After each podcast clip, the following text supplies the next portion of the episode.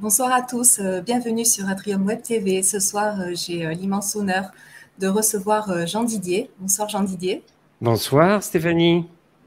Alors Jean Didier, on te connaît depuis les années 90, on va dire, hein, parce qu'on t'a souvent vu à la télé, on t'a souvent entendu à la radio. Donc, quelques petites, petites infos comme ça. C'est l'émission Mystère dans les années 90 qui t'a révélé sur TF1. On t'a vu euh, dans C'est mon choix, dans Normal Paranormal, dans Le droit de savoir, dans La soirée de l'étrange, dans Toute une histoire, C'est ma vie, C'est dans l'air, Zone paranormale, et je ne cite pas tout. Euh, on t'a entendu aussi souvent à la radio et puis on continue de, t'entendre. Donc, euh, tu as fait Virgin Radio, France Bleu, Sud Radio, Fun Radio, Énergie Europe 2, Le Move pour l'écran de radio, plus mmh. tout un paquet d'autres, beaucoup aussi dans la presse. Si j'ai bien compté, tu as 24 livres à ton actif. Oui c'est ça. Et on te connaît en tant que médium.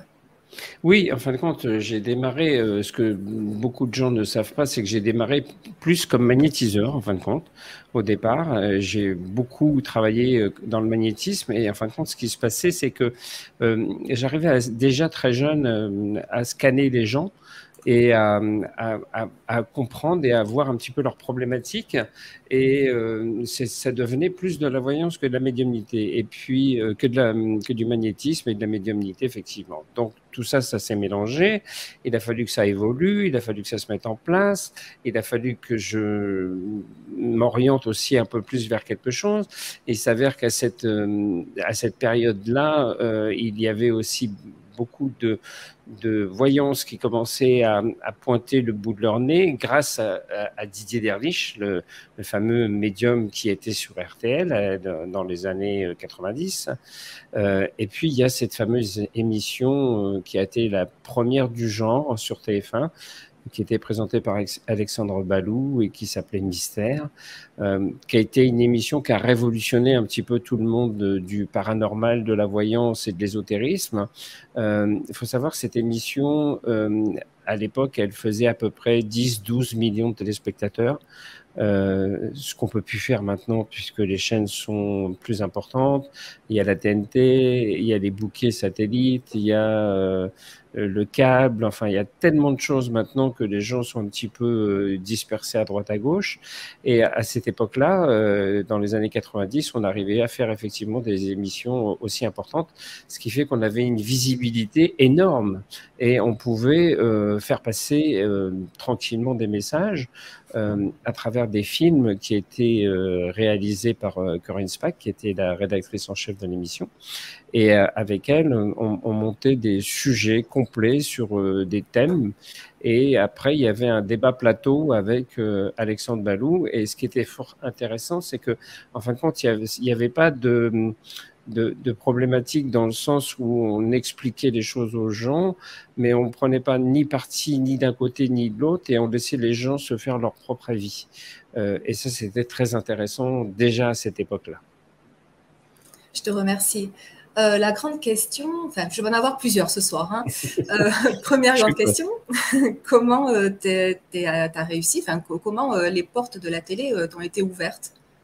Alors, ce qui s'est passé, c'est que dans, dans, les années 80, tu sais, il y a eu l'explosion des radios libres.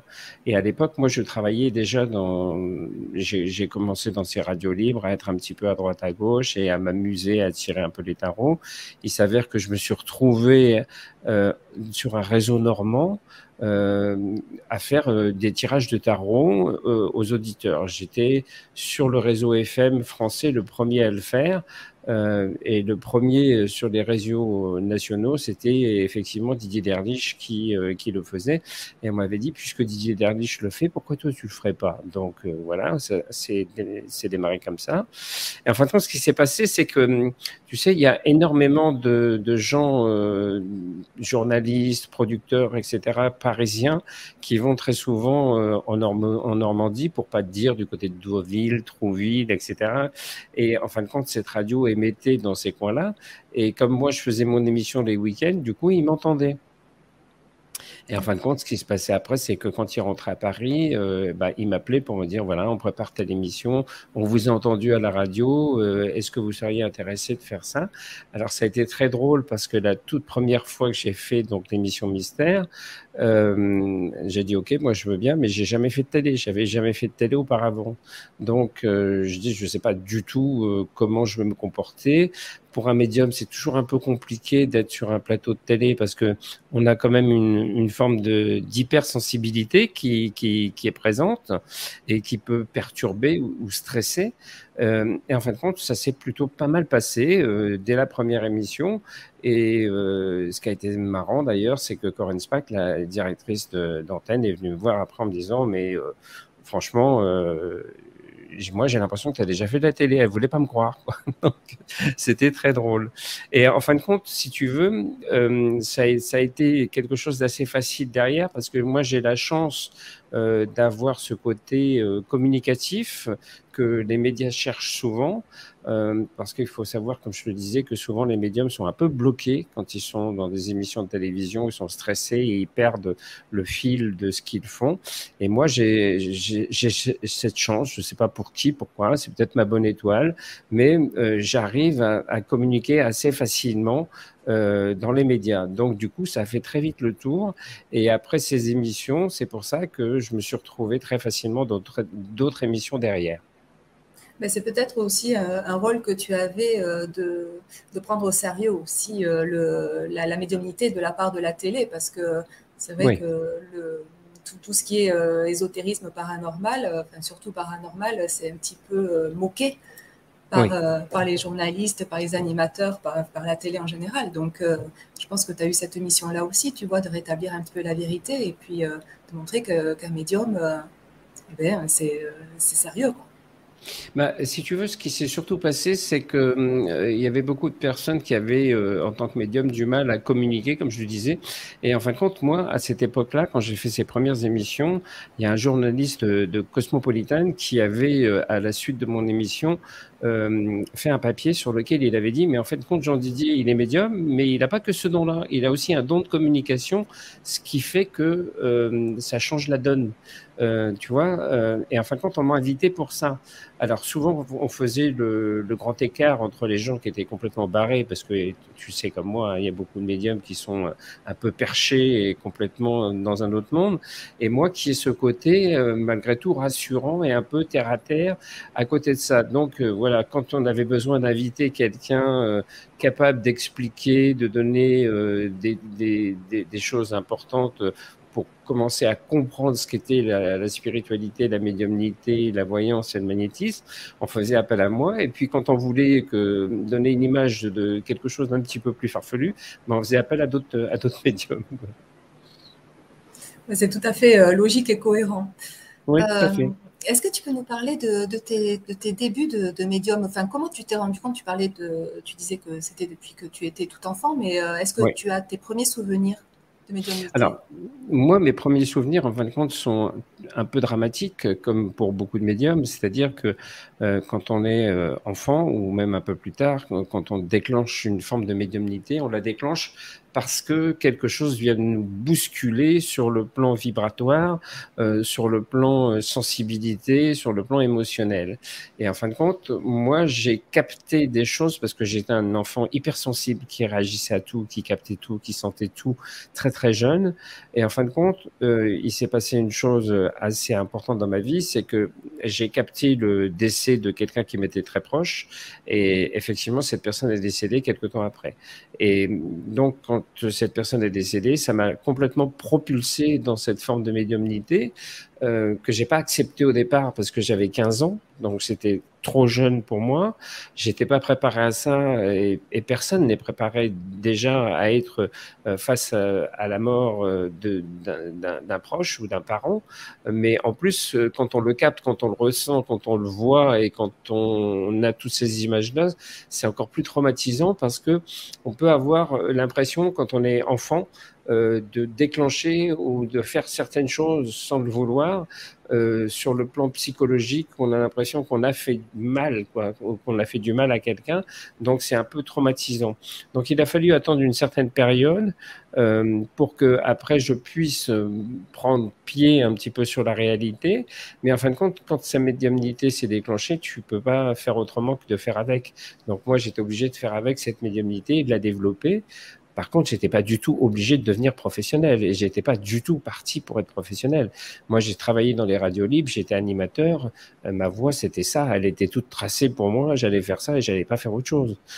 Donc, si tu veux, c'est euh, la vie, les rencontres. Euh, moi, je dis toujours que le timing et les rencontres sont importantes pour tout le monde et c'est ce qui s'est passé pour moi. C'est-à-dire que en travaillant dans la radio, j'ai rencontré des gens qui m'ont montré ce chemin-là et qui m'ont dit que ma voix, elle était là-dedans.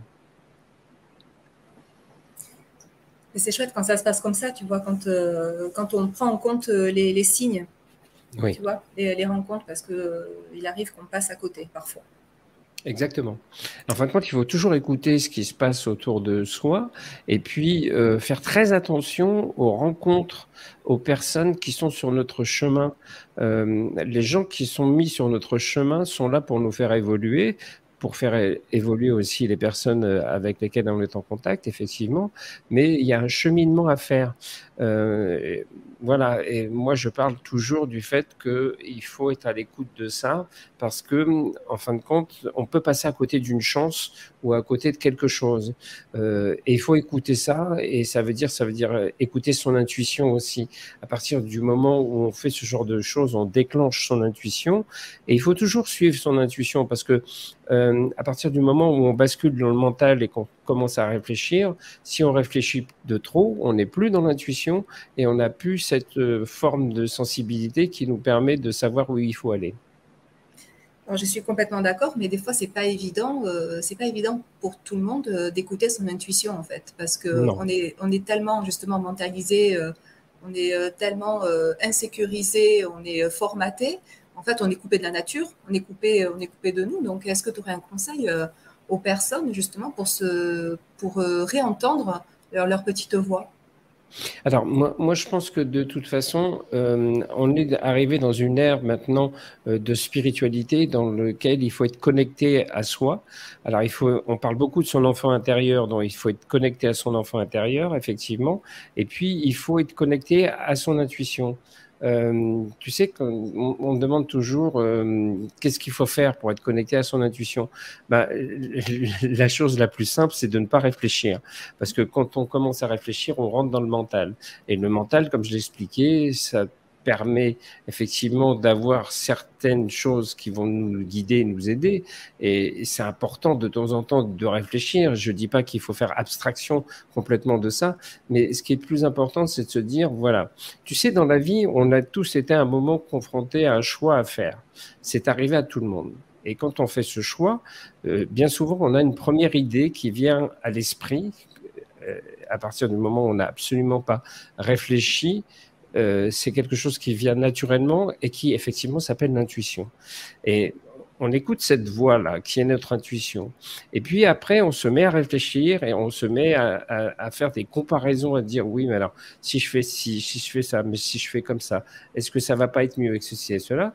Et en fin de compte, on finit par aller sur la décision qui va plus sur le mental.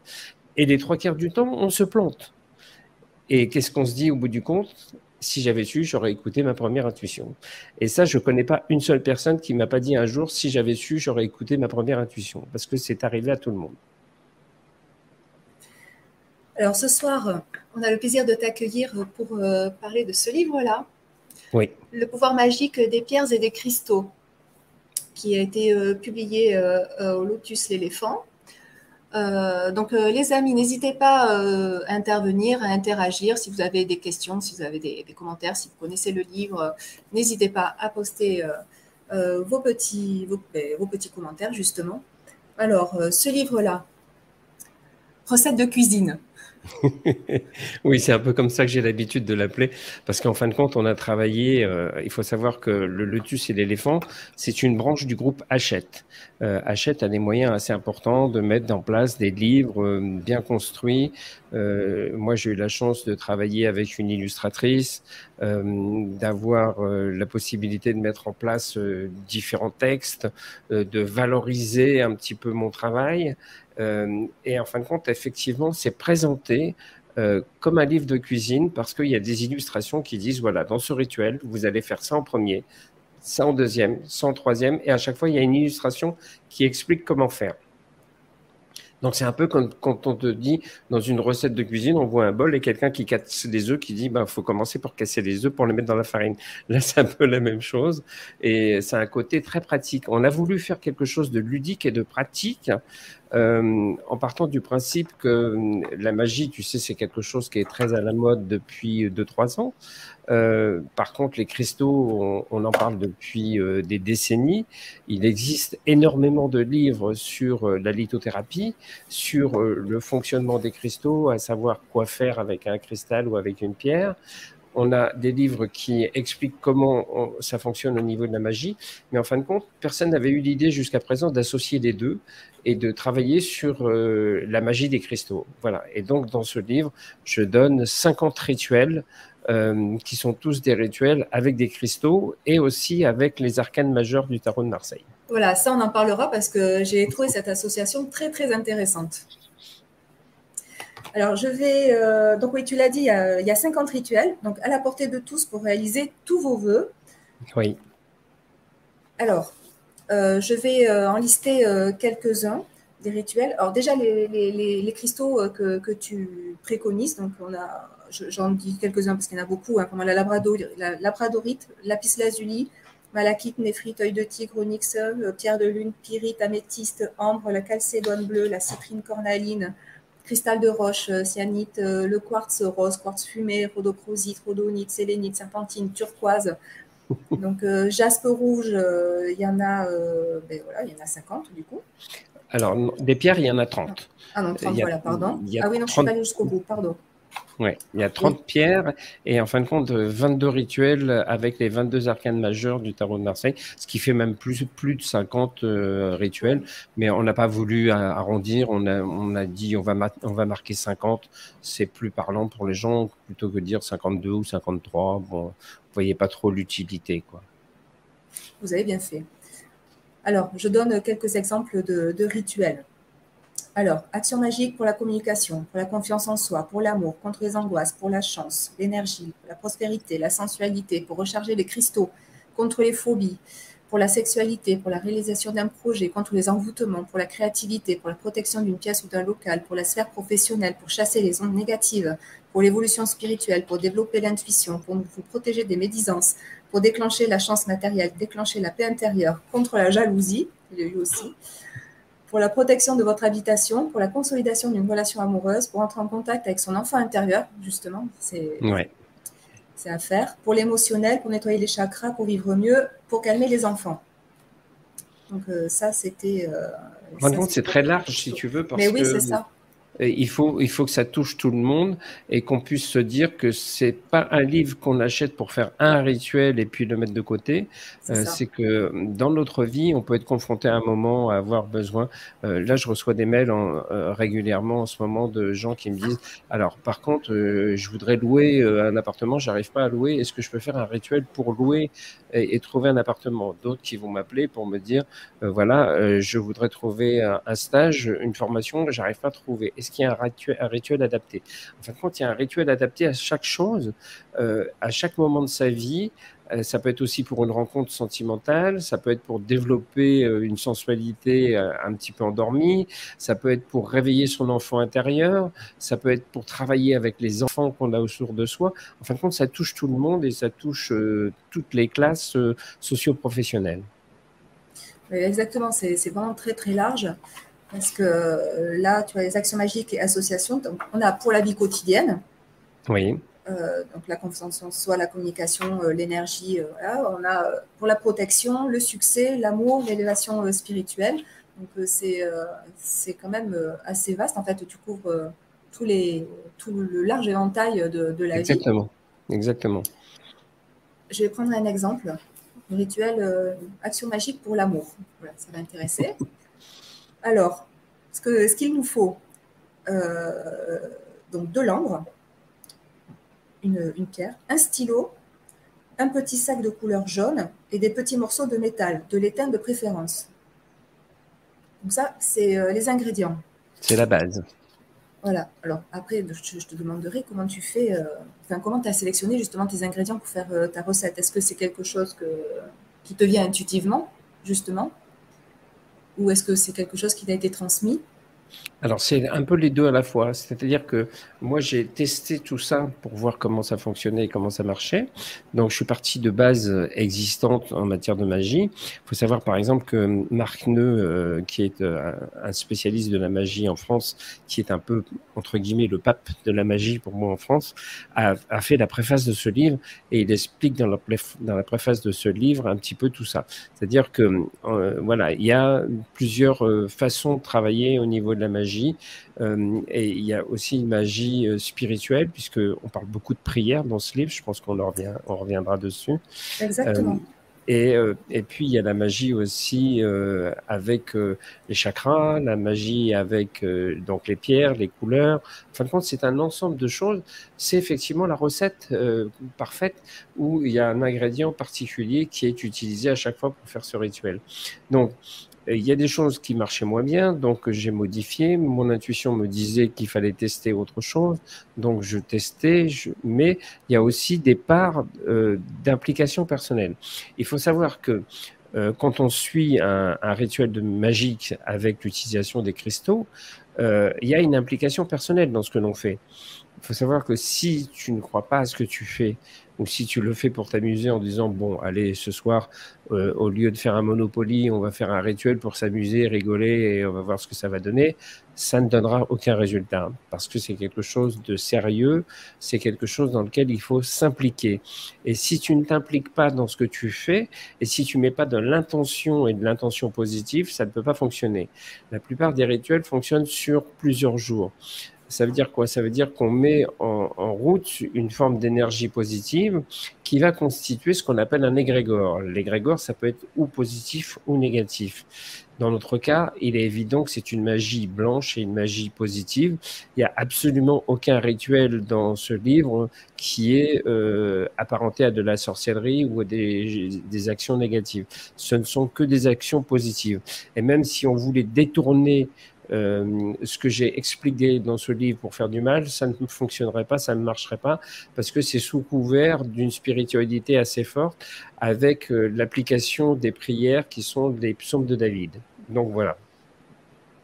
Donc ça, c'est important à savoir et il faut aller dans ce sens-là. Il faut toujours chercher le positif euh, et puis s'impliquer. Et comme je le disais, cet égrégore qui va se constituer, qui va se mettre en place, plus on va prier tous les jours, plus on va croire en ce que l'on fait, plus cet égrégore va grandir, va grossir et va apporter un, champ vibratoire positif qui va permettre la réalisation complète du rituel.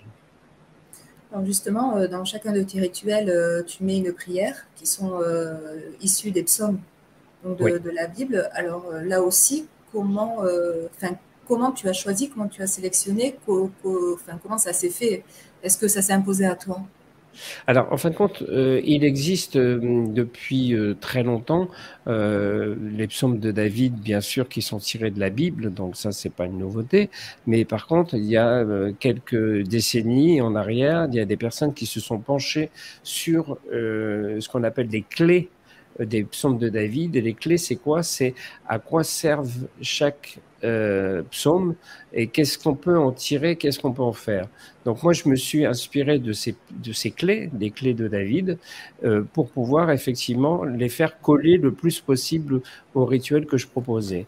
Donc en fin de compte, ils sont pas mis là au hasard et n'importe comment. Ils ont tous une fonction bien particulière puisqu'ils correspondent aux clés des psaumes de David. Là, par exemple, donc pour, euh, pour l'amour, le rituel de l'amour, euh, tu as fait appel au psaume numéro 146. Oui. Voilà. Louez l'Éternel, mon âme loue l'Éternel. Voilà, donc ça veut dire que ce psaume, il a un rapport avec tout ce qui est en, action euh, de prière, avec tout ce qui est effectivement amour, sentiment, etc. il faut bien savoir une chose, c'est que déjà quand tu prends ne serait-ce qu'une simple prière, tu fais déjà une action magique à partir du moment où tu pries. Pourquoi? Parce que quand tu pries, tu demandes quelque chose. Tu fais pas une prière en l'air, tu l'as fait pour qu'il se, se, passe quelque chose dans ta vie et pour qu'on t'écoute par rapport à ta prière. Quand tu allumes une bougie, que ce soit quelque religion que ce soit, euh, et je l'explique dans mon livre d'ailleurs, effectivement, moi je parle des psaumes de David, mais il n'est pas exclu que quelqu'un qui est d'une religion musulmane euh, ou d'une autre religion, par exemple juive ou autre, ait envie de mettre des prières plus adaptées, ça c'est tout à fait possible. Il n'y a absolument aucun problème par rapport à ça. Simplement, il faut toujours savoir que quand on commence à prier, on, est en demande et on fait un acte magique déjà, quoi qu'il en soit. Alors on continue sur le, le rituel de l'amour. Oui. Alors, première étape. Un vendredi, jour de Vénus, nettoyez une pierre d'ambre en la plaçant sous l'eau du robinet, puis faites-la sécher dans vos mains. Alors, je, t'interromps deux secondes. En fin de compte, j'explique pourquoi on l'a fait sécher dans les mains. Euh, tout simplement, c'est pour te charger de son magnétisme personnel euh, et pour qu'elle euh, s'amplifie et qu'il y ait une énergie beaucoup plus importante et beaucoup plus forte. À partir du moment où on pose une pierre sur une table et qu'on la laisse toute seule de son côté, elle se charge pas de magnétisme. Si on impose les mains sur une pierre ou si, par exemple, comme je dis souvent, si on la laisse sécher euh, à l'intérieur de, sa main, elle va prendre euh, l'énergie qui est en nous et le magnétisme qui est en nous, elle va se charger de ça. Donc ça veut dire que ça apporte euh, quelque chose de supplémentaire qui va permettre encore plus la réalisation du rituel en question. Je te remercie pour cette précision. Étape numéro 2. Une fois qu'elle est sèche, gardez-la entre vos mains et faites la demande suivante. Je programme cette pierre pour qu'elle m'envoie la personne qui m'est destinée. Je programme cette pierre pour qu'elle m'apporte la personne qui m'aimera d'un amour sincère. Je programme cette pierre pour qu'elle me permette de vivre dans un amour réciproque. Donc ça, ce texte-là, c'est toi qui le... Oui, ça c'est moi qui, euh, qui créer ce texte qui ressemble à une prière, hein, quelque part. Hein. C'est une prière ou un mantra. Il y a des gens qui vont dire, oh, ça fait mantra. Euh, oui, c'est une prière ou un mantra. Alors maintenant, on n'est pas obligé de la suivre lettre par lettre. Euh, une fois de plus, si on veut mettre son propre mantra, soit si on est habitué à faire des mantras ou si on a des livres avec des mantras on pense qu'ils sont plus adaptés, pourquoi pas euh, Maintenant, euh, s'il existe ce type de livre avec euh, des bases qui sont données de façon spécifique par rapport à un mantra et par rapport à une prière, il vaut mieux utiliser celle qu'on trouve dans le livre quand on l'a entre les mains. Alors, étape numéro 3. Procurez-vous ou confectionnez un petit sac de couleur jaune et dessinez dessus le signe représentant la planète Vénus. Étape numéro 4. Mettez votre pierre d'ambre dans le sac, ajoutez-y un peu de vos cheveux et un petit morceau de métal. Donc l'étain de préférence. Oui, euh, l'étain de préférence parce que c'est quelque chose qui est. On peut utiliser du plomb aussi également. Euh, moi, j'ai des rituels avec du plomb qui marchent aussi très bien. Euh, en fin de compte, on utilise quelque chose qui va, qui va servir de récepteur et qui va condenser les ondes que l'on va envoyer et ce fameux égrégore que l'on va constituer quand on fait son travail sur la réalisation de ce rituel. Euh, donc les cheveux, c'est quoi? Bah, C'est aussi quelque chose qui nous appartient, qui, qui, sont en nous. Il y a notre ADN dedans, il y a notre magnétisme, il y a notre sensibilité, notre histoire. En fin de compte, il y a tout euh, à l'intérieur de tout ça. Et pourquoi utiliser euh, et mettre le, signe de Vénus? Bah Parce que Vénus, c'est la planète en astrologie, c'est la planète de l'amour, tout simplement. Donc on va euh, mettre tous les éléments euh, qui sont le plus parlants euh, possibles et imaginables pour pouvoir mettre en action ce rituel. Et dernière étape, fermez le sac et placez-le sous votre oreiller pendant 10 jours. Alors, et après, on fait la prière. Voilà. Après, à la suite, il y a donc un psaume de David qui est à réciter. Et si on peut le réciter pendant 10 jours tous les soirs, au moment où on se couche, c'est encore mieux. D'accord, merci pour cette précision. Et donc, au bout de, 10 jours, le petit sac, on en fait quoi? Alors le sac, on peut le garder, on peut le garder avec soi, euh, on peut le mettre sur une table de nuit, on peut le mettre sur un bureau, on peut le mettre euh, dans un tiroir quelque part. Euh, ça, c'est pas quelque chose qu'on est obligé de jeter, on peut le garder avec soi. C'est un petit peu quelque chose qui va faire la prolongation de ce qu'on a mis en œuvre, parce qu'il faut savoir que c'est pas spécifiquement au bout des dix jours précisément que euh, le rituel va faire effet. Euh, le rituel, il faut 10 jours pour le mettre en application, mais ça peut prendre du temps derrière. Donc ça veut dire quoi? Ça veut dire que des fois, il va être euh, important de pouvoir recommencer ce rituel ou de le refaire. Donc, si on a gardé le sac avec tout ce qu'il y a dedans, ben, on n'a pas besoin de le refaire. Et on, recommence le processus simplement avec les prières et les dix jours de prière et le petit sac sous l'oreiller. Euh, voilà, il faut il faut pas perdre de vue que euh, on ne claque pas dans les doigts pour que tout ça se réalise. Quoi. Alors, du coup, justement, quel est le délai à peu près? Alors ça, ça dépend. Il n'y a pas de délai euh, particulier puisque ça dépend de l'implication de chacun. Et comme moi, je ne peux pas savoir euh, quand une personne va faire ce rituel, quelle implication elle va mettre dedans. Est-ce que tous les jours elle va être bien concentrée? Est-ce qu'elle va remplir cet égrégore de dons positives Et est-ce qu'elle va croire en ce qu'elle fait? Est-ce qu'elle va avoir des intentions qui sont bonnes et qui sont louables? Euh, Tu sais, c'est compliqué parce qu'on ne sait pas du tout comment chaque personne intervient. C'est exactement pour le magnétisme. Quand tu euh, appliques des soins, entre guillemets, sur quelqu'un euh, pour régler une problématique, tu as des gens qui vont réagir très vite et d'autres qui vont mettre beaucoup de temps. Donc, il va falloir des fois plusieurs séances de magnétisme. Et puis, pour d'autres, en une séance, ils vont être soignés, ils vont être guéris. Donc, ça dépend de l'implication de chacun.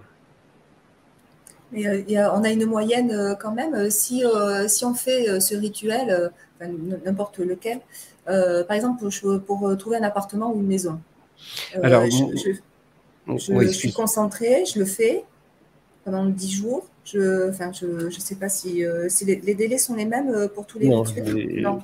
Chaque rituel est différent. En fin de compte, si ah tu veux, ce qui se passe, c'est que quand on fait un rituel, euh, on part du principe qu'au bout de 15 jours, euh, s'il n'y a rien qui s'est produit, il faut renouveler, refaire ce, rituel. Maintenant, si euh, ça ne fonctionne pas au bout du deuxième rituel, on peut en faire un troisième.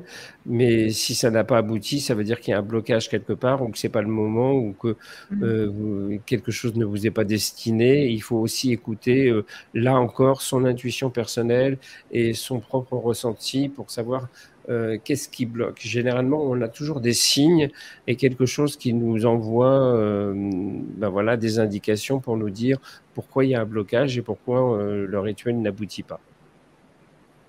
Alors, question ingrédients, là aussi, on est vraiment dans une cuisine.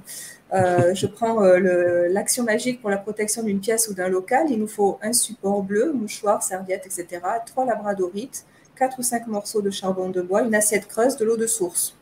Oui. Voilà. Par exemple. Oui. par exemple. Mais effectivement, si tu veux, chaque rituel est différent. Il y a, il y a pour ainsi dire, pas deux rituels qui se ressemblent euh, et ils sont adaptés et on ne peut pas les interchanger, si tu veux.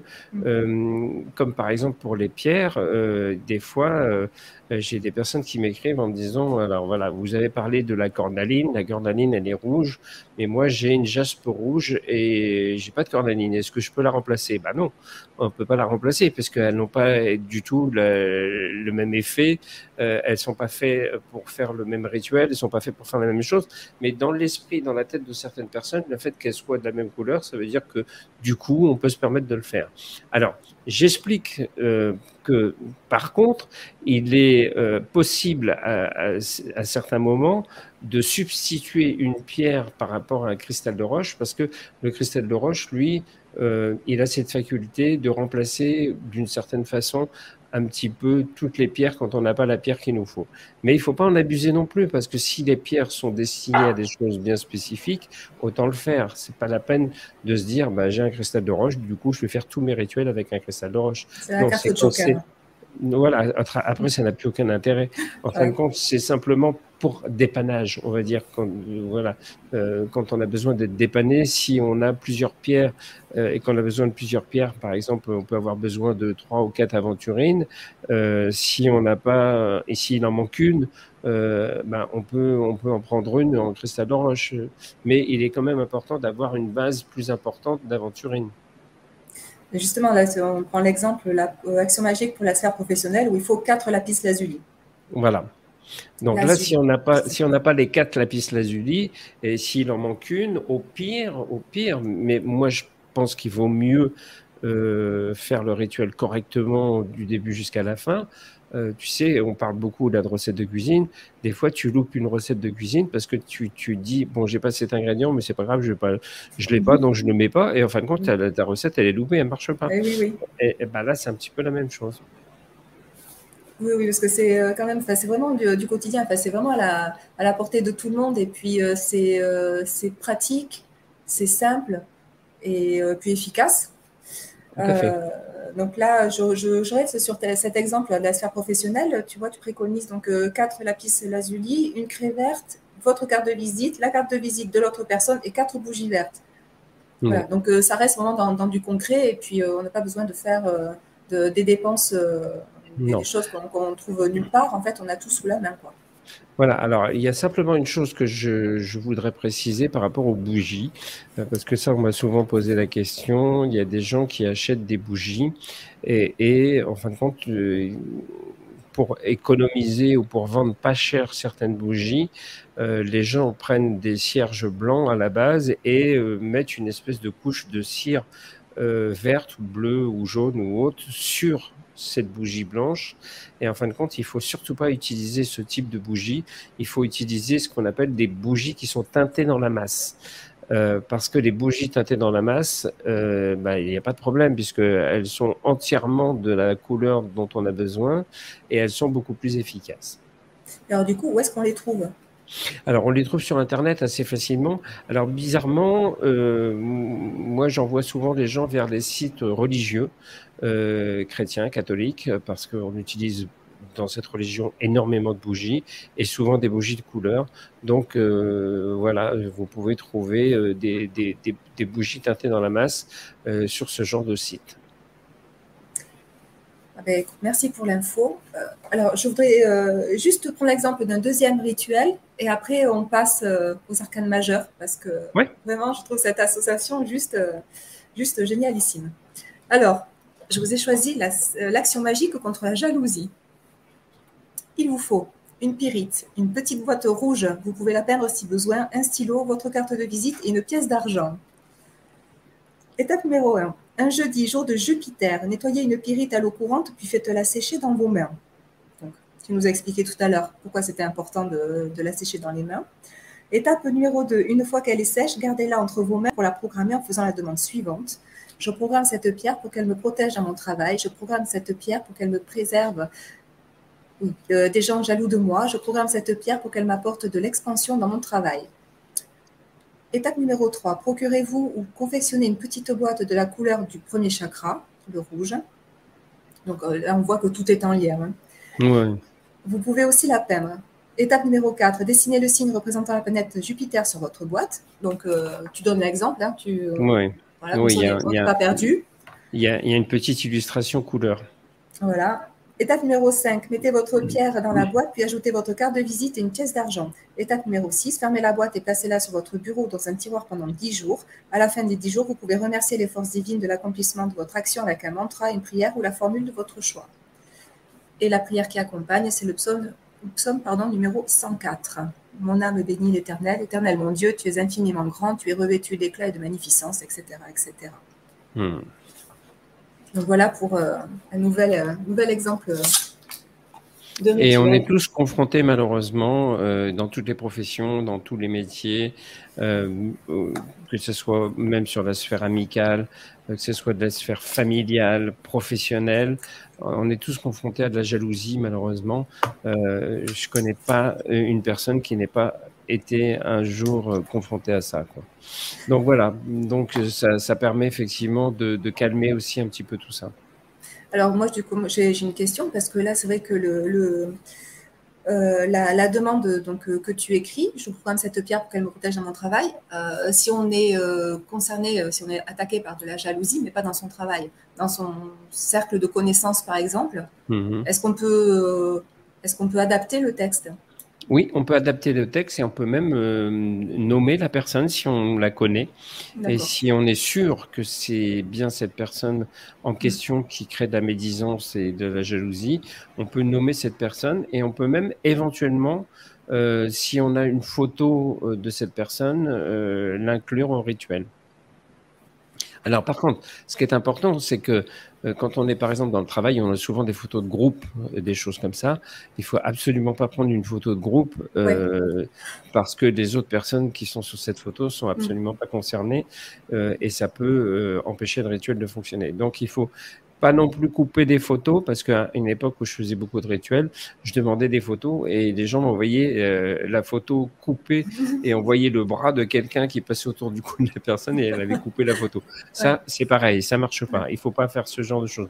En fin de compte, le, plus efficace, c'est le mieux, c'est des photos de plein pied qui ont été prises parce que là on est sûr que la, personne euh, il y a personne autour ou genre photo maton euh, pour des photos d'identité des choses comme ça ou les photos sur Facebook.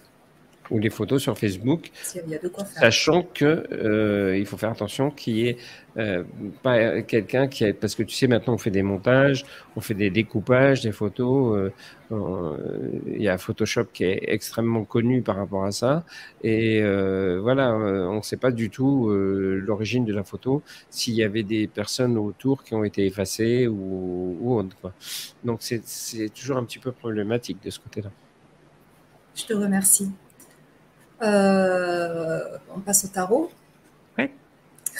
Ça, c'est la deuxième partie du livre. En fin de compte, le livre est en deux parties. Il y a des rituels euh, cristaux euh, avec tout un tas de choses. Et puis, la deuxième partie du livre, elle est consacrée à tout ce qui touche le tarot de Marseille.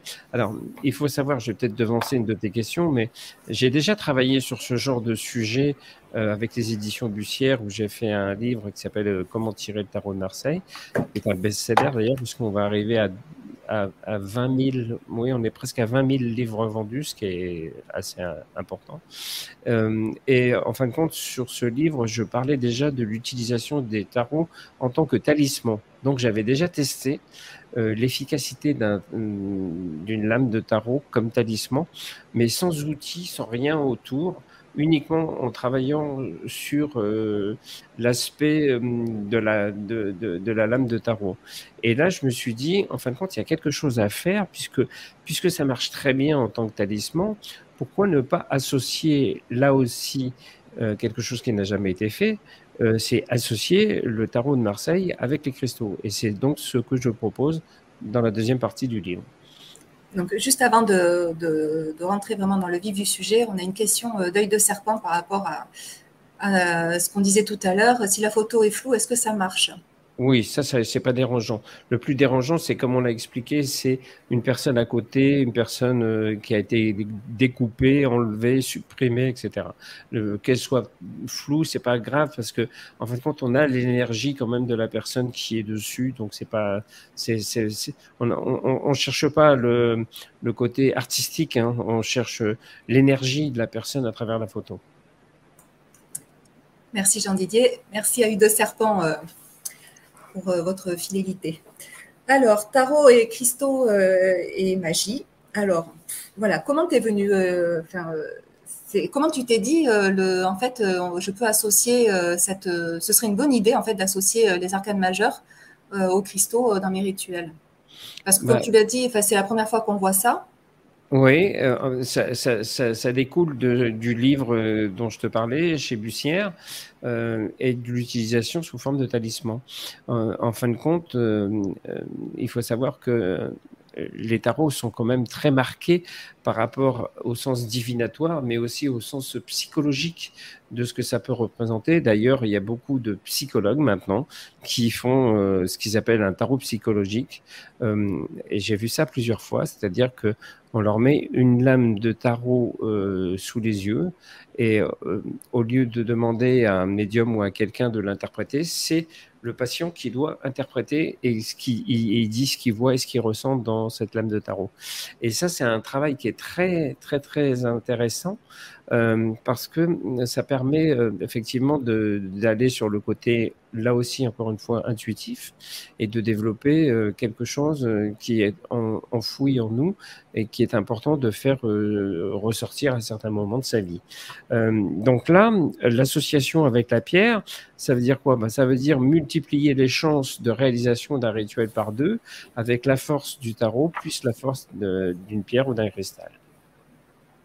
Donc euh, le but, en fait, c'est de mettre le, la, lame associée au rituel au milieu. Voilà. Voilà, avec, euh, avec les cristaux dessus, par-dessus. Donc euh, là, je prends l'exemple. je vais prendre, voilà, on a le batteleur, il va avec le lapis lazuli. lazuli. Je suis dyslexique ce soir. la papesse avec le quartz rose. Alors, comment tu associes justement ces cristaux?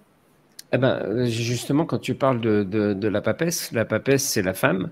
Euh, la papesse, c'est souvent l'amour, c'est euh, la grossesse, c'est les enfants. Donc, c'est euh, tout ce qui est en rapport avec le côté féminin. Et le côté féminin, c'est rose. c'est l'amour. Tu vois, c'est tout bête, c'est tout simple. Hein. Mais en fin de compte, voilà, ça, ça veut dire quoi? Ben, La première chose qui vient à l'esprit, ben, c'est le quartz rose, puisque ça définit la femme. D'accord. Et après, on a l'impératrice avec l'amazonite. Voilà. Et là, l'amazonite, c'est tout ce qui est en rapport avec la communication, euh, tout ce qui est en rapport avec le relationnel avec les autres. Et puis, euh, l'impératrice, c'est ce côté aussi euh, de la femme qui a un certain pouvoir. donc, on exerce aussi une certaine forme de pouvoir au féminin, contrairement par exemple au battleur qui, lui, représente le pouvoir au masculin. Et puis après, il n'y a pas de hasard non plus, parce que dans l'Amazonite, il y a l'Amazon. Exactement. L'empereur avec la sélénite.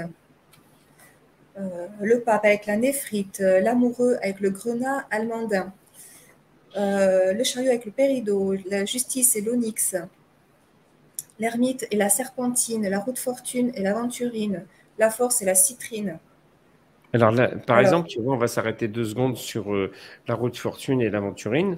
Alors, moi, c'est une pierre de prédilection. Tu vois, j'en ai, toujours avec moi. C'est des petites pierres. Alors, d'ailleurs, au passage, j'explique que cette pierre-là, ça s'appelle une pierre galée et que c'est ce qui est le plus pratique pour utiliser sur les rituels. Les pierres galées, elles, sont, elles ont l'avantage d'être très belles, euh, d'être euh, pratiques et pas chères. Donc, ça permet effectivement de faire des rituels de qualité avec ça. Euh, et en fin de compte, la roue de la fortune, ça veut dire ce que ça veut dire. Ça veut dire que on parle de fortune, on parle d'argent, on parle de chance. Et euh, l'aventurine, c'est la pierre par excellence de la chance. Donc tu vois, on ne pouvait pas faire autrement que de découpler et de les associer toutes les deux. Je reviens sur la force et la citrine. Euh, la citrine, alors euh, moi dans, dans, mon esprit, en fait, la citrine, elle est associée à, au gain d'argent. Oui. Et là, avec la force, euh, en fait, j'arrive pas trop à voir le, lien. Enfin, pour, toi, en bah, fait, la C'est aussi une forme de chance. Hein. Euh, la, force a toujours été euh, utilisé comme étant quelque chose de chanceux et d'une nouvelle chance ou de, de, chance que l'on met en place et de maîtrise. Euh, et en fin de compte, ça va avec. Pourquoi? Parce qu'on maîtrise les choses. faut pas oublier que le personnage sur euh, cet arcane majeur, c'est quelqu'un qui euh, écarte la gueule euh, d'un mm. loup mm. d'un chien, d'un lion, enfin après on, on voit l'animal qu'on veut dedans, mais en tout cas il le maîtrise.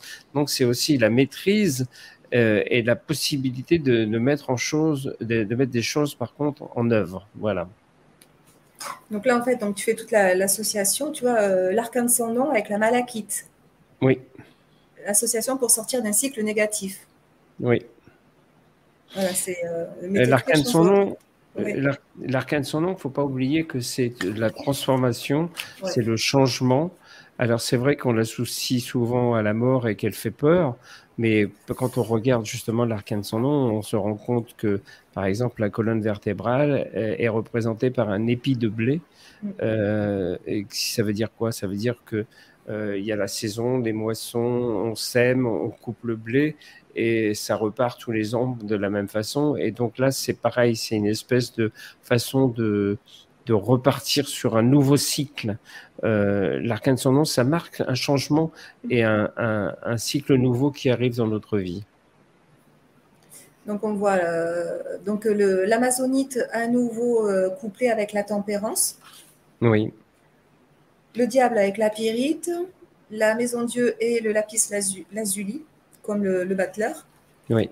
Alors, après, tu utilises aussi la calcédoine bleue, l'œil du tigre avec la lune, ça va de pair. Oui, parce que l'œil de tigre, l'œil de tigre, j'ai un rituel, par exemple, dans le, dans le livre qui est dédié à tout ce qui est en rapport avec le développement de sa confiance en soi mm. et de son intuition. Et on utilise l'œil de tigre. Alors, il y a souvent des personnes qui me disent, mais c'est marrant parce que généralement, quand on parle de l'œil du tigre, on l'utilise comme une pierre de protection. Alors, c'est vrai, que euh, c'est connu pour être utilisé comme pierre de protection, mais c'est moins connu pour être utilisé comme pierre euh, pour développer sa confiance en soi et euh, travailler sur son intuition. Et je trouvais que c'était intéressant de faire ce parallèle avec ça. Et la lune, c'est ça, c'est la face cachée, c'est euh, ses ressentis, ses intuitions, sa sensibilité, son fonctionnement, sa façon d'être, son, côté un petit peu artistique, etc. Donc tout, ça, ça va bien avec. Et voilà, le, donc on a le monde avec euh, également le lapis lazuli, lazuli, oui c'est ça, j'ai l'impression d'être dyslexique. Euh, le mât et la malachite, voilà. Donc euh, je, vraiment je trouve très très intéressant en fait pour renforcer tes rituels de, mettre l'arcade majeur qui correspond. C'est, j'ai trouvé ça vraiment vraiment original et c'était une super idée quoi. ça m'a beaucoup mmh. plu. Alors, moi, ce que je tiens à préciser aussi, c'est que comme il y a une première partie qui est plus actuée, euh, euh, faite pardon, sur les rituels, mm. à proprement dit, euh, plus recettes de cuisine qu'avec le côté arcane majeur, il ne faut pas mélanger les deux. Il ne faut pas faire les deux à la fois, même si vous avez des rituels qui vont dans le même sens ou qui sont destinés à la même réalisation. Euh, on fait pas plusieurs rituels à la fois. On fait pas un rituel dans une pièce, euh, dans un coin d'une pièce et un deuxième dans une autre. Euh, on choisit, soit on utilise les arcanes majeurs du tarot de Marseille, soit on utilise effectivement les, rituels qui sont dans la première partie du livre. On ne les associe pas, on ne les mélange pas et on ne fait un rituel suivant qu'à partir du moment où le premier rituel que l'on a fait et mis en œuvre a donné des résultats. Par exemple, on ne se dit pas, bon, j'ai fait un rituel, euh, ce rituel n'a pas marché, donc du coup, je le mets de côté, je passe à autre chose. Non, on continue sur ce premier rituel, on le refait une deuxième fois, une troisième fois. Par contre, si effectivement, comme je le disais au début de l'émission, si ça n'a pas marché au bout de trois fois, là, on peut passer à autre chose. Mais il ne faut pas baisser les bras tout de suite et il ne faut pas s'arrêter. Euh, et c'est pas parce que le rituel n'a pas marché du premier coup qu'il ne marchera pas après. Je te remercie pour euh, cette, euh, cette précision. Euh, oui, tu, tu, fais bien de, le dire, hein, parce que c'est vrai que pour les personnes qui ne sont pas habituées à faire des, rituels, c'est vrai qu'on aurait tendance à en faire plusieurs à la fois pour que ça aille plus hmm. vite et pour régler tous les problèmes en même temps. Mais ça ne marche pas comme ça, il faut aussi laisser le temps au temps, et puis il y a, y a, un calendrier cosmique, hein. donc il faut Exactement. ça aussi. Alors, on nous redemande le nom du livre. Alors. Euh, tu vas pouvoir l'afficher. là, voilà, Le pouvoir magique des pierres et des cristaux de Jean Didier. Voilà, donc qui est euh, publié chez Le Lotus et l'éléphant. Voilà, que vous pouvez trouver partout. Et je vous mettrai euh, le, en lien dans la description eh l'endroit où vous pourrez commander directement le livre. Voilà. Mais Jean Didier, je crois qu'on a fait le tour. Oui, bah écoute, euh, je, pense, qu'on a, on a bien expliqué en tout cas tout ce qu'il y avait dans le livre, tout ce qu'on pouvait trouver. Alors, il ne faut pas oublier une chose, c'est que tu as certainement remarqué qu'à la fin du livre, euh, comme dans tous mes livres, j'ai mis mon adresse euh, mail. parce que moi j'aime bien communiquer et être dans l'échange avec les gens. Donc effectivement, je, je, pense que sous la vidéo, il y a aussi mon site internet où les gens peuvent, à partir du site, avoir mon adresse mail. Autrement, voilà. ça, c'est le site internet. Euh, maintenant, euh, si vous voulez me trouver, euh, c'est assez facile maintenant. Quand on tape Jean Didier sur Google et Jean Didier Medium, on, ça, on l'a très facilement. Ah, c'est toi qui apparaît en premier. Tu es, bien référencé. Oui, oui, oui. Euh, ça, de ce côté-là, ça, ça, fonctionne très, très bien. Et voilà, si vous avez des questions particulières avant d'acheter le livre, si vous vous posez euh, des questions pour vous dire est-ce que ça va marcher pour ci, est-ce que je peux le faire pour ça ou autre, euh, bah, envoyez-moi un petit mail. Mais c'est très gentil, vraiment, de, de, ta part, très généreux là d'être aussi disponible. Bah, tu sais, à, partir du moment où on fait ce métier, moi, ça fait 35 ans, hein, sans que ça paraisse, que je suis dans ce métier, puisqu'on en a parlé, j'ai commencé dans les années 90 euh, et déjà même avant, euh, je faisais déjà de la, de, la radio, euh, donc j'ai commencé même avant. il faut savoir que j'ai toujours été quelqu'un qui a aimé communiquer et partager et transmettre des choses. Et c'est vrai que maintenant, par contre, euh, beaucoup de personnes m'écrivent aussi euh, des mails pour me demander des consultations en médiumnité. Euh, ça, j'en fais plus du tout.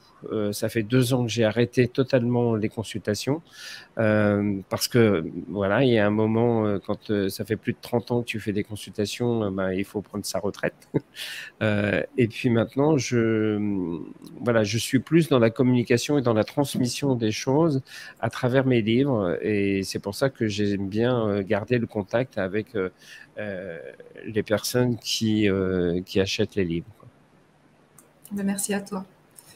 Merci beaucoup euh, pour euh, ce super moment qu'on a passé ensemble. Ben écoute, c'est moi qui te remercie parce que c'est la première fois que l'on fait une émission ensemble et euh, du coup je te découvre aussi un petit peu et c'est un moment qui pour moi a été très agréable. Merci beaucoup. Merci à toi vraiment d'avoir accepté mon invitation. Merci à vous tous qui étaient avec nous ce soir. Je vous retrouve pour ma part euh, prochainement. Alors, je, ce sera sur le mois de mai, peut-être le 15 mai, mais je ne sais pas encore, donc je m'avance pas trop. Mon prochain invité sera euh, Laurent Espinoza. Et le thème de l'émission sera euh, comment connecter l'âme à la matière. Donc, ça sera aussi très intéressant. Jean Didier, merci beaucoup. Merci à toi en tout cas. Et puis, j'espère qu'on aura l'occasion peut-être de refaire d'autres émissions ensemble. Avec un grand plaisir, vraiment, vraiment un grand plaisir. Merci à vous tous. Je vous souhaite tous une très très bonne soirée et puis, euh, et puis un très bon week-end. On est jeudi soir, mais on est presque en week-end. À très Merci à tout le monde. Au revoir. Au revoir.